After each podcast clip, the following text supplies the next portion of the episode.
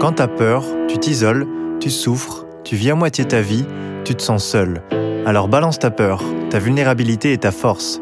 Pour ce nouvel épisode du podcast, j'ai donné la parole à une femme inspirante qui, à travers son histoire, parle à toutes les femmes en regard de tous les hommes. Elle nous apprend qu'il est possible de se relever seul d'un drame, même loin de son pays, et comment l'écoute, la patience et le courage peuvent faire évoluer nos réflexions sur des thèmes comme MeToo et le féminisme. Donc, euh, bah, ce qui s'est passé, donc, c'est que j'étais partie euh, au Pérou pour faire mon stage de fin d'études. Donc, j'étais partie pour six mois là-bas. Euh, première fois que, que j'allais partir aussi loin, toute seule. Et donc, voilà, donc j'étais, je travaillais dans une petite entreprise où je me suis liée d'amitié avec un de mes collègues qui avait vraiment plus le rôle de me protéger, me faire découvrir la vie là-bas, parce que bah, je, connais, je connaissais personne et que c'est toujours compliqué de travailler dans une autre langue, dans un autre contexte. Et donc voilà, c'est euh, au bout de un, deux mois, ça nous arrivait euh, de sortir, il me faisait visiter un petit peu le, pays. Et euh, une fois, tout simplement, on était sortis boire un coup un peu tard, et puis du coup, je l'ai hébergé pour pas qu'il ait traversé toute la ville, ce qui me semblait elle m'avait dit bah tu m'héberges. Je me disais bon bah c'est vrai que j'ai pas lui dire de traverser toute la ville à cette heure-là. Donc euh, j'ai dit ok, bah c'est pas grave, je vais, t'héberger. Et donc euh, on va pour se coucher. Moi j'avais j'avais qu'un lit. Euh, puisque c'était mon un petit un petit logement, mais j'étais vraiment dans une logique de confiance en fait. Je me disais comme comme on héberge un pote en se disant bah écoute je vais pas te laisser dormir dans la rue. Et euh, du coup, donc on, va pour se coucher, il commence à se rapprocher de moi. Euh, je me dis, bon, ok, euh, quiproquo, ça peut arriver. Je lui dis, non, bah, on, en reste là. Il me dit, oui, oui, pas de souci, etc.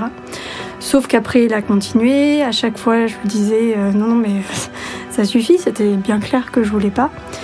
Et donc, ça, voilà, ça c'est allé de plus en plus loin. Et donc, il a fini par me violer. Et euh, c'est vraiment, voilà, ça, a duré, ça s'est vraiment étalé dans le temps en fait. Ça a duré vraiment toute la nuit. À chaque fois, quand j'arrivais à le repousser, il me disait ok, c'est bon, j'arrête, je vais te laisser. Et il recommençait à chaque fois euh, jusqu'au lendemain matin. Et donc, moi, pendant tout ce moment-là, j'étais dans un, un état d'esprit euh, très particulier. C'est-à-dire que je, je réalisais totalement pas. J'avais tout ce qui tournait dans ma tête, c'était oh je, suis trop bête de lui avoir fait confiance. J'arrivais pas à, penser à autre chose et je me dis, je me disais, wow, ok, je, ok, il y a quelque chose d'irréversible qui est en train de se passer et je, je peux rien faire en fait pour empêcher ça. Et après, donc, le, il est parti le lendemain matin et euh, je me suis euh, retrouvée vraiment. Euh, en fait, c'était fini, mais je savais que c'était pas fini. C'est-à-dire que là, je me retrouvais dans une situation où je disais maintenant, il va, comment je vais faire pour continuer à vivre?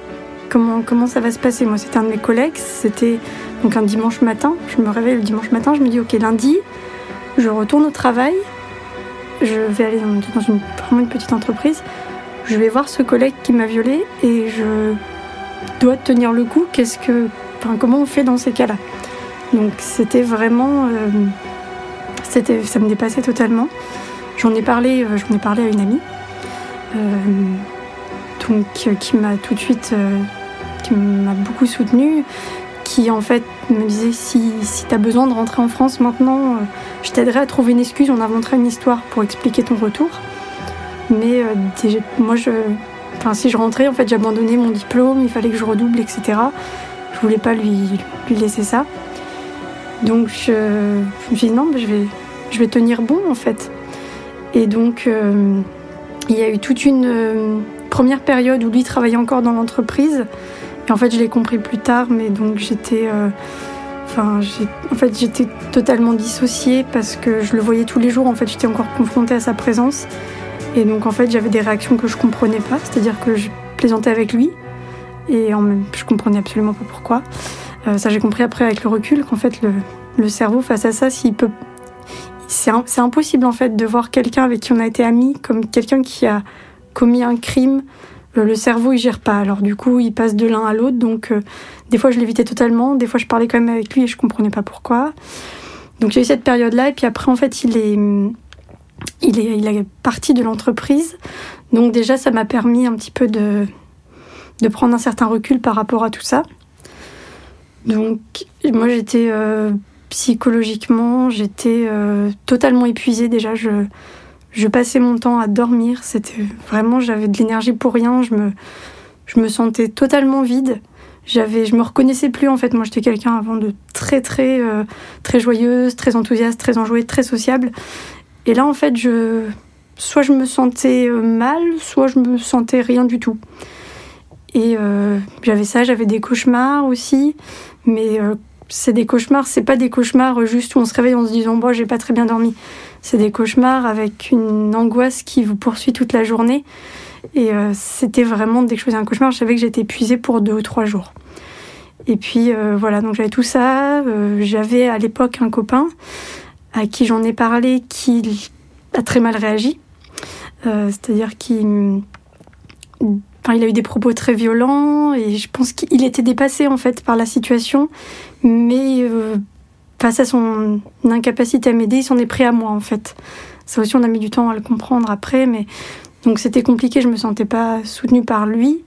Euh, sur place, j'en avais parlé à personne, et donc euh, en fait, j'ai passé tout ce temps à essayer de masquer le fait que ça allait pas à mentir à la plupart de mon entourage en disant, en essayant d'expliquer oui bah je suis fatiguée juste parce que le contexte est fatigant, mais c'était, euh, je parlais jamais vraiment de ce qui s'était passé. Euh, il y a eu un moment aussi où bah quand même se poser la question qu'il fallait que je fasse un dépistage, que je que je sache, mais euh, surtout que voilà c'était quelqu'un après qui m'a expliqué par son parcours il y avait quand même des risques des risques potentiels et euh, au début, j'étais incapable d'affronter ça. Je me disais, je, vais aller au labo, je vais m'écrouler, je peux pas attendre le résultat, tout ça, c'est pas possible. Donc j'ai mis du temps, mais j'ai fini par, euh, par y aller. Heureusement, pour moi, tout était négatif, donc il n'y a pas eu de conséquences à ce niveau-là. Et puis, euh, donc en fait, c'était au mois de juin, et moi, je restais au Pérou jusqu'à fin octobre. Donc il me restait encore pas mal de temps sur place. Puis, j'ai tenu bon, mais c'est vraiment, je, même avec le recul, des fois, je me dis, mais comment j'ai fait? C'est, ça me paraît surréaliste parce que quand je me souviens de la vie là-bas, j'ai eu quelques moments, un petit peu des jours où ça allait un peu mieux, mais sinon le reste du temps, c'était une espèce de, de, tout était difficile en fait. J'ai dans cette espèce de souffrance euh, permanente et euh, je savais pas en fait si j'allais m'en sortir. Je me disais, est-ce qu'un jour je vais euh, me sentir comme j'étais avant Est-ce que je vais être de nouveau insouciante euh, Est-ce que je vais être de nouveau joyeuse? Est-ce qu'un jour j'aurai de nouveau des relations sexuelles? Parce que ça me paraissait, mais vraiment, euh, la dernière chose que je voulais faire dans toutes les activités possibles sur Terre. je me disais, est-ce que je pourrais faire confiance de nouveau à un homme? Enfin, je me disais, après ça, je ne sais pas. Et donc, finalement, on est arrivé, euh, on est quand même arrivé à la fin, à la fin du voyage. Mon copain de l'époque m'avait rejoint sur place. On a un peu voyagé dans le pays, puis on est, je suis rentrée en France et donc j'étais déjà très soulagée parce que euh, j'étais plus dans le même contexte. Je savais que maintenant il y avait euh, un océan entre entre lui et moi et que vraiment j'allais plus entendre tous les jours la langue dans laquelle lui il me parlait. J'allais plus voir des gens qui lui ressemblaient tout le temps dans la rue. Euh, vraiment, il y avait cette distance, retrouver un peu mes proches, mon cocon. Euh. donc voilà, j'étais soulagée de rentrer. Euh, mais c'est pas pour autant que ça allait mieux. Parce qu'en fait, même rentrer chez moi, j'avais de nouveau. J'avais quand même toujours de la fatigue, toujours des cauchemars. Il n'y avait pas grand monde quand même dans mon entourage qui était au courant. J'avais l'impression que les gens voyaient bien qu'il y avait quelque chose qui clochait, mais sans trop savoir quoi. Et ça, ça a duré quand même euh, un moment. Euh, je me suis séparée de mon copain de l'époque parce que son manque de soutien continuait et qu'en fait ça rajoutait beaucoup à ma souffrance psychologique. Donc quand je l'ai quitté déjà ça allait un peu mieux. Et puis euh, j'ai rencontré quelqu'un d'autre et à un moment s'est posé la question qui viennent, parce qu'on s'était rencontrés en fait par le travail, mais la question s'est posée qui viennent chez moi. Et donc là j'ai j'étais à la fois j'en avais envie, à la fois j'étais terrorisée. Je me disais mais c'est comme ça que ça s'est passé l'autre fois. j'ai fait confiance à quelqu'un. en plus contexte c'était c'était aussi un collègue, mais un collègue moins proche, mais quand même. Et voilà, cette question de faire confiance était très compliquée. Euh, du coup, j'ai fait une sorte d'entre-deux, c'est-à-dire que je lui ai dit, euh, sans lui dire pourquoi, mais je lui ai dit c'est compliqué pour moi de faire confiance à quelqu'un, donc je veux que tu saches que tu vas pouvoir venir, mais euh, t'attends pas à quelque chose.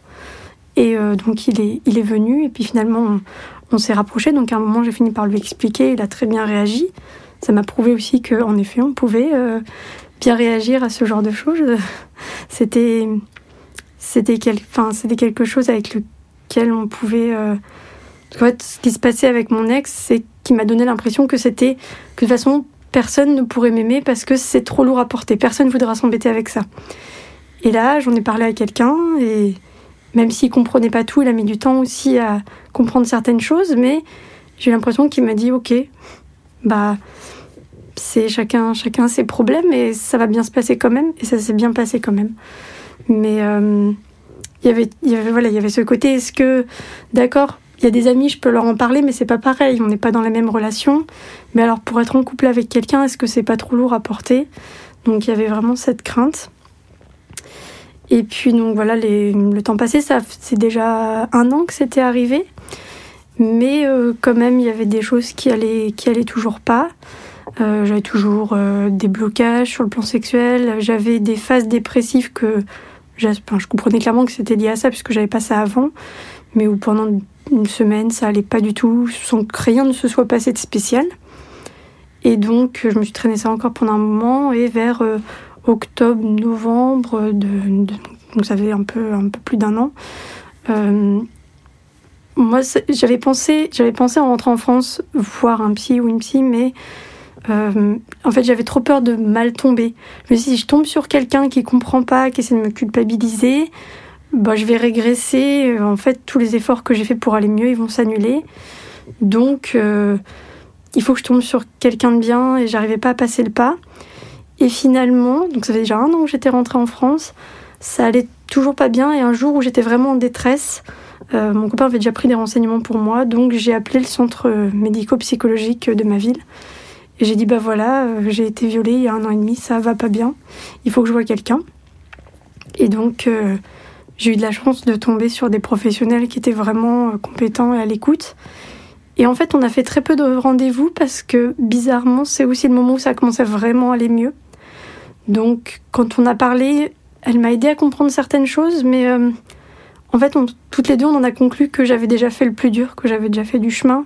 Elle m'a parlé de mettre en place certaines choses que j'avais déjà mis en place, comme le fait de méditer. En fait, c'était déjà quelque chose que j'avais que j'avais fait assez rapidement. Et euh, c'est plus, voilà, ce que ça m'a apporté, c'est des explications sur le fonctionnement. Euh, par exemple, le fait que la progression n'est pas linéaire, c'est-à-dire que ça peut aller mieux, et puis euh, bah, ça allait mieux pendant un mois, puis d'un seul coup, ça va de nouveau pas bien. Et au début, c'est très compliqué à gérer parce qu'on se dit, ok, donc je vais jamais m'en sortir en fait. Alors que ça fait partie de la progression. Et elle m'a expliqué aussi que c'est normal. Ah bah, ça va pas bien quand je suis dans une période où je suis fatiguée, où je suis stressée, parce que on n'a plus l'énergie de refouler tout ça, et donc ça revient. Et d'avoir ces clés de fonctionnement, en fait, je suis repartie en sentant que euh, finalement, euh, peu importe ce qui allait arriver, j'avais les outils maintenant. Je disais, ok, je sais que peut-être il y aura d'autres moments difficiles, mais je sais aussi que c'est que des, que des moments à passer. Mmh. Et donc voilà, partir de là, c'était pas totalement résolu, mais euh, j'avais les outils pour affronter ce qui restait encore euh, de gravé dans ma mémoire, dans mes comportements. Mmh. Ok. Waouh. tu la connais hyper bien ton histoire. bah oui, finalement, c'est vrai que d'avoir écrit un peu des, témoignages et puis bah quand je suis allée voir, euh, quand je suis allée au centre médico-psychologique, on rencontre d'abord en fait, j'ai d'abord rencontré une infirmière qui m'a dit bah raconte-moi. Puis après je suis allée voir la psy, elle m'a dit bah raconte-moi. Et du coup, euh, puis je l'ai raconté à des proches aussi. Donc euh, finalement, en fait, c'est pas la première fois que que je raconte tout ça. À tes parents aussi, tu en as parlé? Non. En fait, euh, c'est au début j'étais loin, je me disais ça va être ça va être compliqué et je l'ai toujours pas fait parce que justement j'étais pas sûre qu'il réagirait bien. Ma mère a des a déjà eu des propos euh, devant moi euh, du type euh, en même temps habillée comme ça, c'est normal qu'elle risque de se faire violer. Donc bon voilà. Et puis oui, enfin je, je suis en fait j'étais pas sûre qu'ils encaissent et finalement je m'étais débrouillée sans. Et maintenant, je me dis que si je leur disais maintenant, ils seraient peut-être blessés que je leur ai pas dit avant. Donc, pour le moment, je suis dans une optique de. Bah, ils n'ont pas besoin de savoir. Et puis maintenant que ça va mieux, j'ai plus l'impression de leur cacher quelque chose puisque ça fait plus partie de mon présent.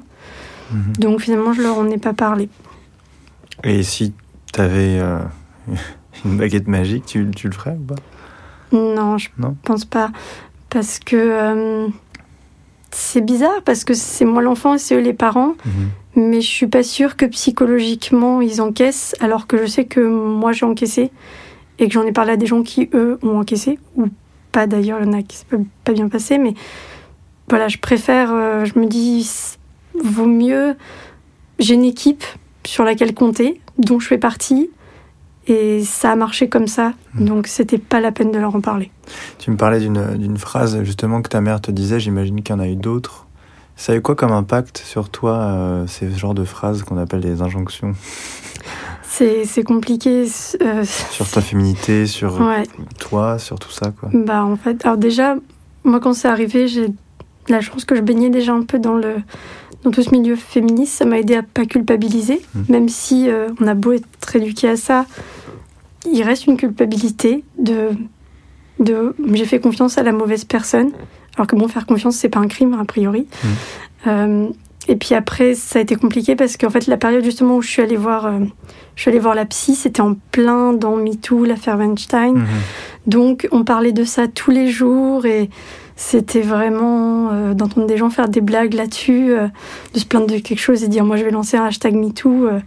quand t'es à côté, c'est c'est compliqué. Mhm. J'ai eu j'ai eu des soucis aussi avec un collègue qui avait des propos assez problématiques euh, sur les femmes et qui comprenait pas. Je lui disais mais arrête de dire ça devant moi et comprenait, Mhm. comprenait pas, il voulait pas arrêter. Donc c'est en fait il y a plein de choses comme ça qui sont une sorte de violence répétée. Et moi en fait ce que j'ai fait, c'est-à-dire que clairement il y a des périodes où je m'intéresse à ces sujets. Et il y a des périodes où je me coupe de ces sujets. Dès que ça parle de viol, euh, dès que ça parle d'agression, je j'éteins, je coupe parce que je peux pas, je peux pas encaisser ça tout le temps. Mhm. Et donc, euh, ce que j'ai appris aussi avec tout ça, c'est à me protéger, à comprendre que il y a un moment, faut savoir s'écouter et mettre des limites. T'avais quoi comme, euh, comme peur avant que ça arrive? Dans la vie en Ouais. général? Euh, Qu'est-ce que j'avais bah, quand, je suis, quand je suis partie au Pérou, j'avais assez peur en fait euh, de partir.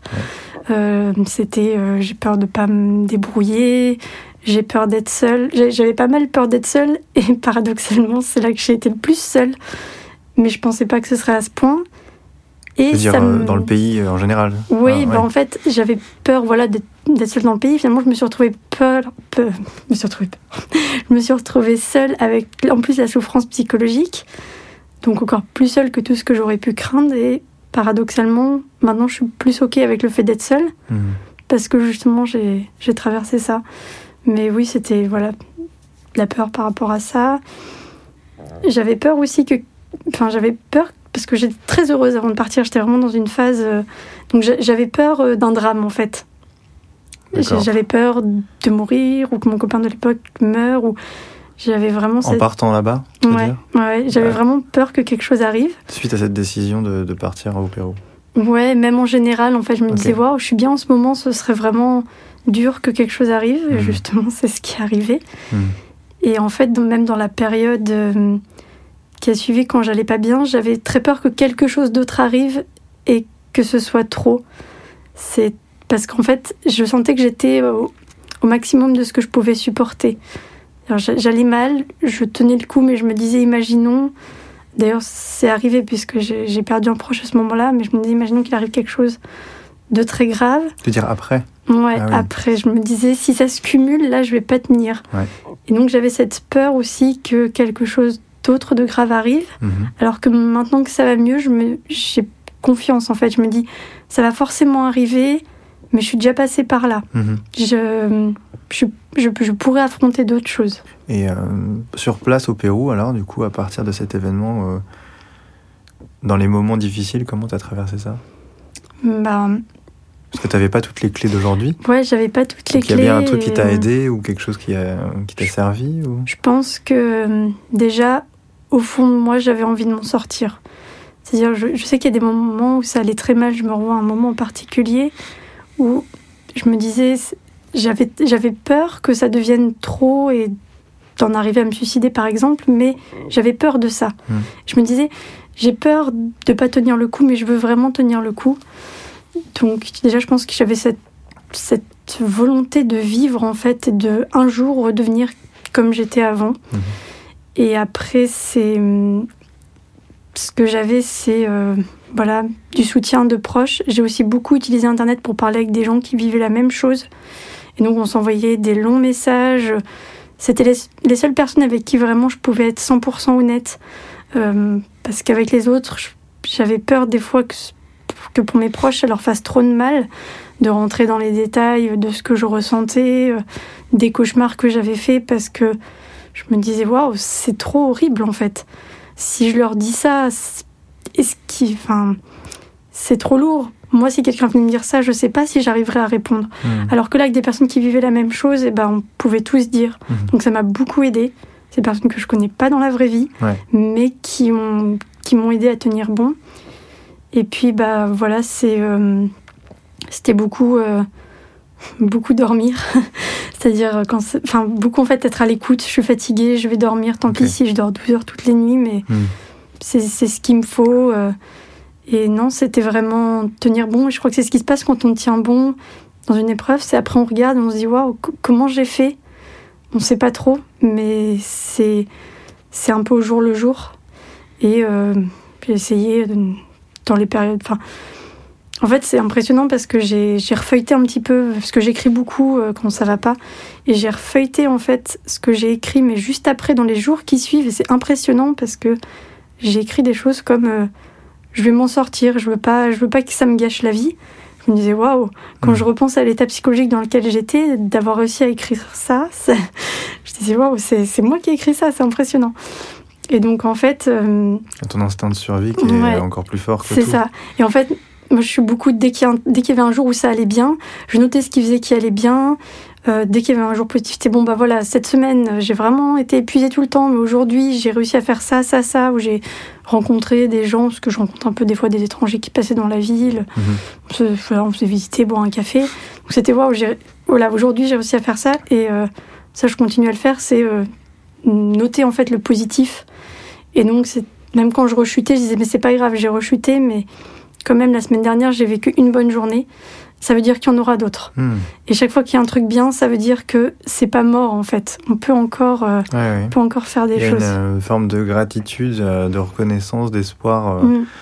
pour le, le- la moindre petite parcelle de lumière qu'il y aurait dans ta journée ou dans ta semaine ou dans ton mois, tu tu t'en rappelles quoi. C'est C'est c'est ça. ça. et ça sert Mm. et tu te dis ben si ça peut être comme ça, peut-être que ça peut revenir aussi. C'est ça. Et puis Ouais. voilà, voilà, c'est plus fréquent. Et puis vraiment, les premiers moments où je me suis ressentie un peu moi-même, Mm. euh, des moments où je retrouvais de l'énergie, où je suis un petit peu, euh, petit peu hyperactive, j'aime bien passer d'un truc à l'autre. Mhm.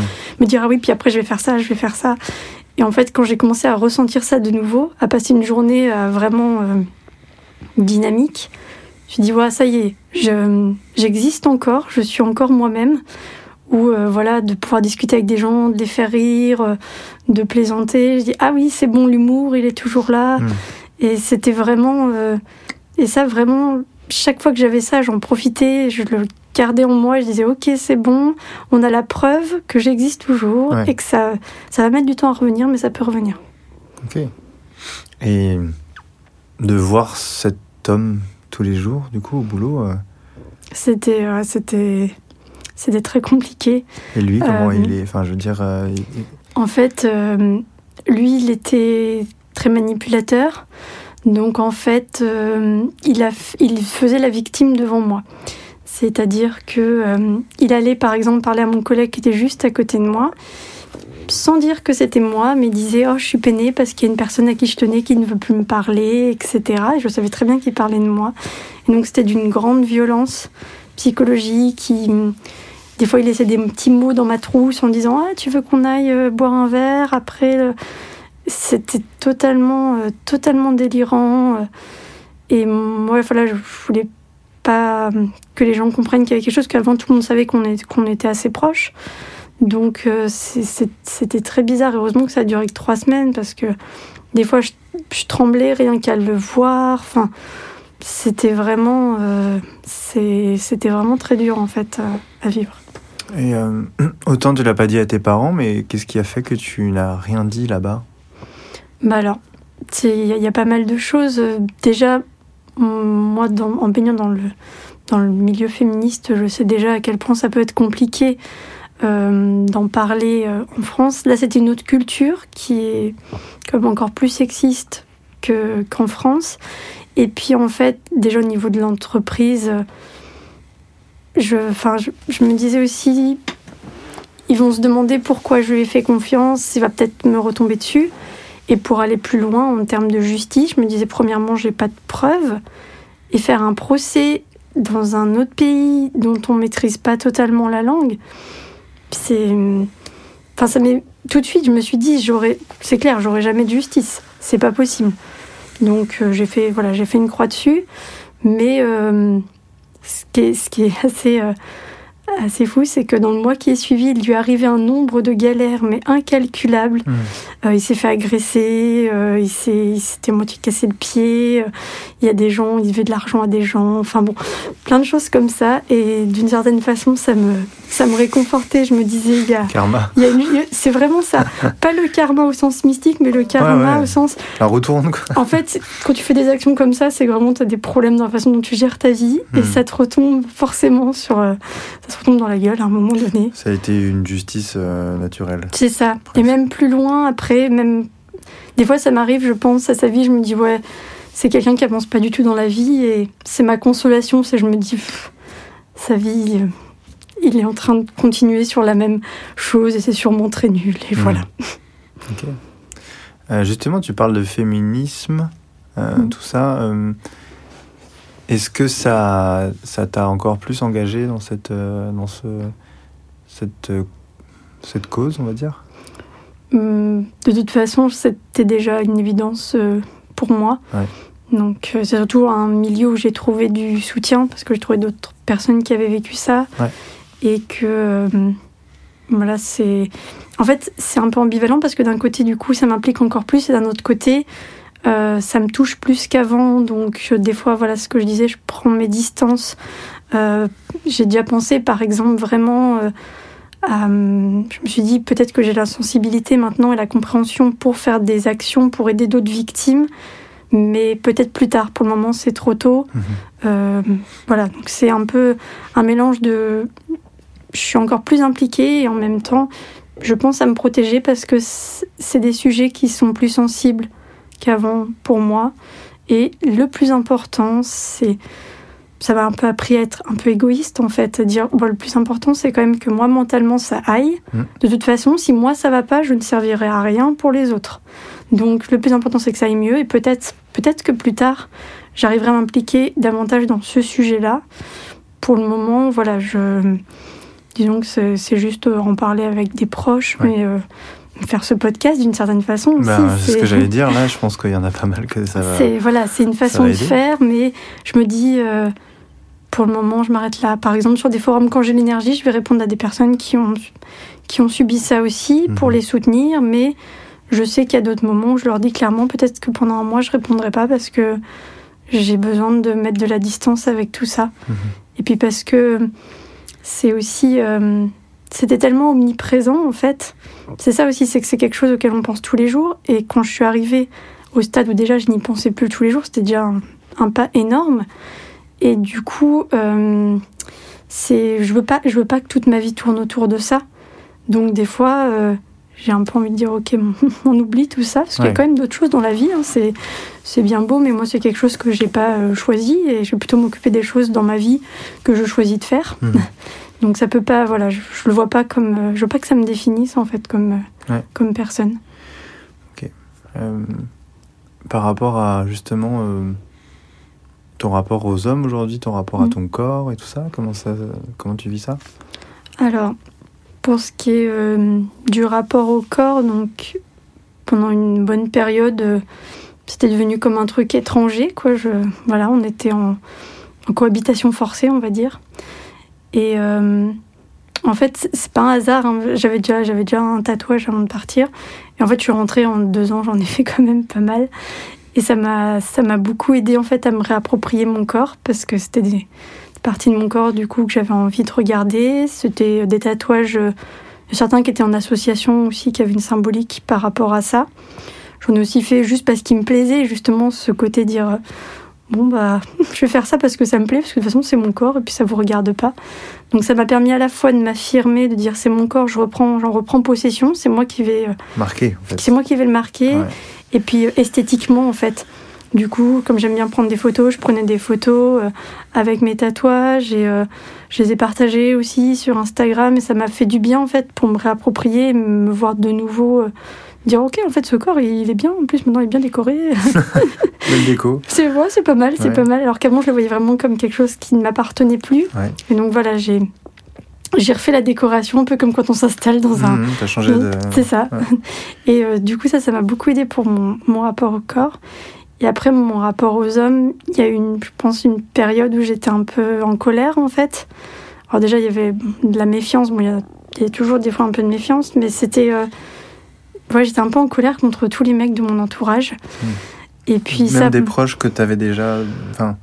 Bah, ou que contre les inconnus euh. Non, non, même des proches, juste des fois de dire, mais c'est facile pour vous, là. Enfin, c'était un petit peu... Euh, c'était pas forcément toujours justifié, mais voilà, j'avais ce j'avais cette colère et maintenant ça s'est ça s'est apaisé en fait. Après, euh, c'est c'est toujours compliqué avec hmm. certaines personnes. Quand j'entends certains propos, forcément, ça me hors de moi, mais euh, euh, de la part de femmes aussi, hein, clairement.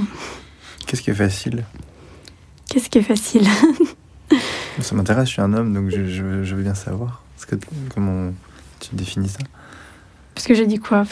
Tu disais que justement, euh, à, certains proches hommes, mm. tu disais ouais, mais c'est facile pour vous. Bah en fait, moi j'étais vraiment, euh, enfin j'étais vraiment après le viol en fait tout, même même des choses, on va dire entre guillemets moins graves. Euh, rien que quelqu'un qui m'interpellait dans la rue, ça me mettait dans des états pas possibles. Et j'avais l'impression en fait qu'on ouais, qu'on nous laissait jamais tranquille. Et en fait, c'est quand je racontais des choses à mon, copain, euh, qui est pourtant assez sensibilisé à tout ça, mais dire bah voilà, je suis encore, euh, je suis sortie dans la rue, il y a encore un mec qui m'a interpellé, et de me dire mais c'est fou, quand je vais avec lui, quand je sors, il n'y a plus personne qui m'interpelle alors qu'on va exactement aux mêmes endroits, mhm. que c'est les mêmes personnes. C'est des sentiments d'injustice en fait qui me, qui m'énervaient. Et là en fait maintenant, euh, maintenant que ça va mieux, je me suis intéressée aussi aux injonctions subies par les hommes. Et mhm. du coup, je suis plus maintenant dans. Ouais, on est dans.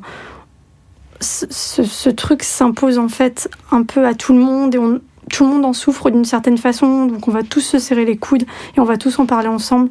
Donc je suis moins maintenant dans cette, euh, cette distinction euh, mhm. euh, d'un côté les femmes qui seraient victimes et les hommes qui seraient oppresseurs. Je dis non, non, je suis plus, je suis plus là-dedans. Mais sur le moment, j'étais en colère parce qu'il y avait des situations que je, que je vivais et que les mecs de mon entourage ne vivaient pas.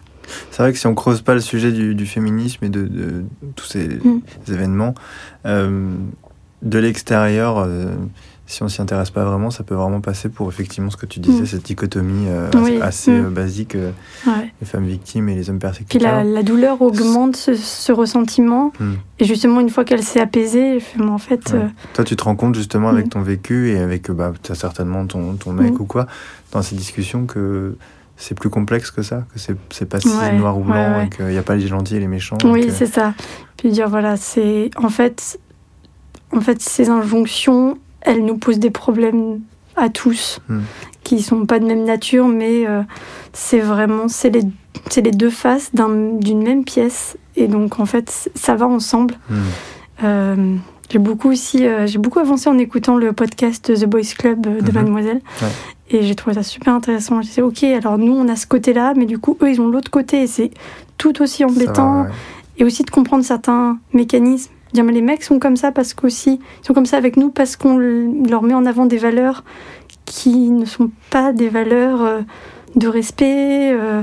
alors forcément, ça peut pas marcher en ça, fait. se, ça se nourrit mutuellement en fait. ouais. C'est ça. Il y a une co-responsabilité Mm. de- des deux côtés. C'est ça. Je me suis dit, en fait, oui, c'est tout un système. Et euh, eux euh, sont pas sexistes parce qu'ils sont réveillés en disant, ouais, on va être sexiste, hein, ça va être sympa. Non, c'est c'est le résultat de choses qu'on impose, Mhm. de rôles qu'on nous donne. Et voilà, c'est comme dans une pièce de théâtre. Le méchant est méchant parce qu'on lui a donné le rôle du méchant. Hmm. Alors qu'en Euh, fait, le ça- mec est sympa. Voilà, c'est un C'est acteur qui en fait. C'est en ça. Bah, je le vois un peu comme ça. C'est Ouais, ok, ouais. donc on leur a donné ce rôle-là, on nous a donné ce rôle-là. C'est pas tant l'identité des, des gens, mais euh, plus les rôles euh, que euh, tout cet environnement euh, et ce conditionnement. C'est ça. euh, Et qu'il faut blâmer les rôles et pas blâmer les gens hmm, qui jouent le rôle. Parce qu'un rôle, on peut en sortir et c'est normal que ça mette du temps. mhm.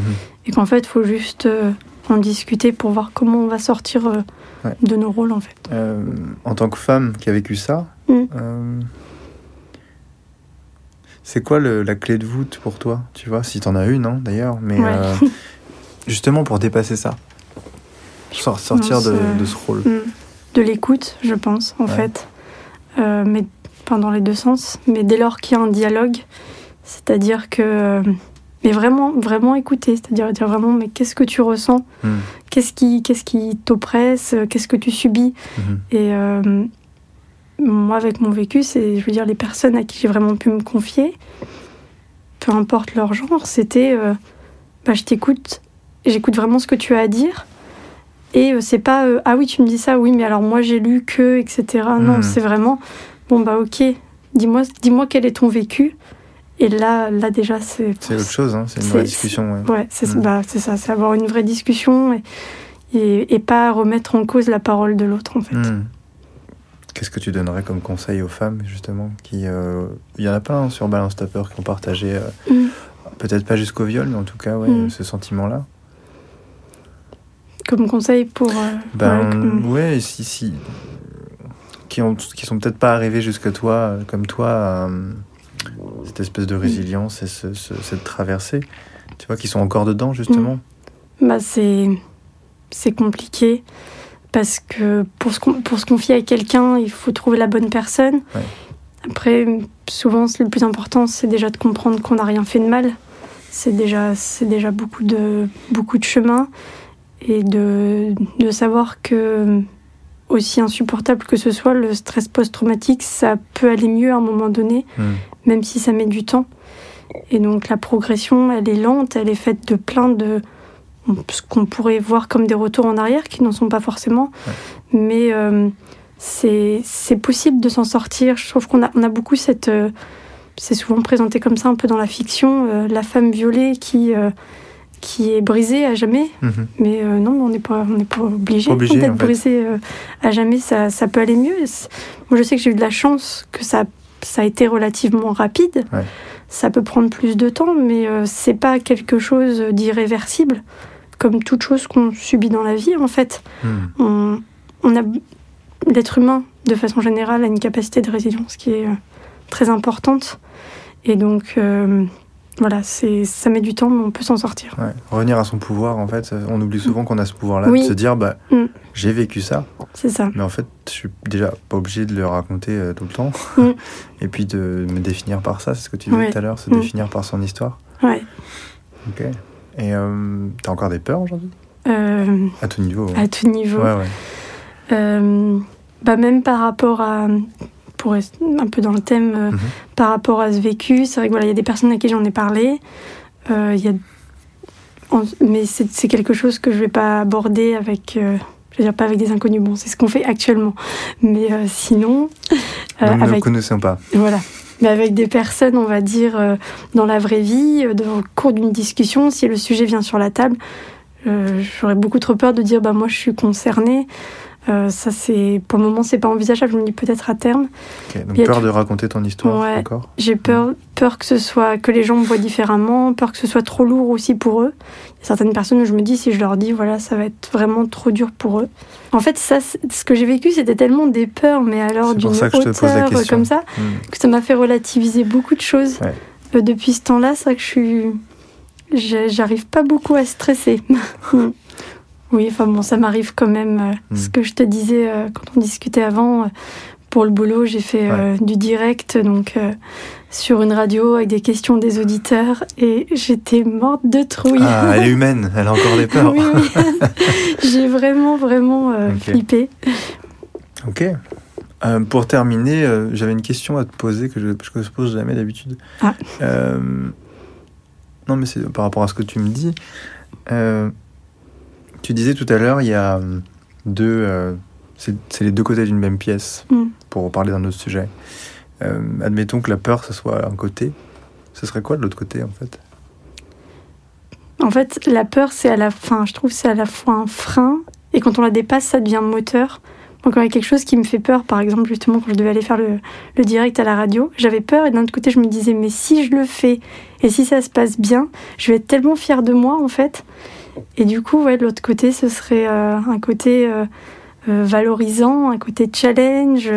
Et donc, au final, quand il y a une peur, souvent, ça veut dire que si on la dépasse, on va vraiment faire un grand pas Mhm. on va vraiment progresser. Donc c'est un peu un indicateur qui nous dit ah là il y a quelque chose. C'est aussi une façon de savoir ce qui est important pour soi. Hmm. Mais si on a peur, c'est qu'on a vraiment envie de réussir.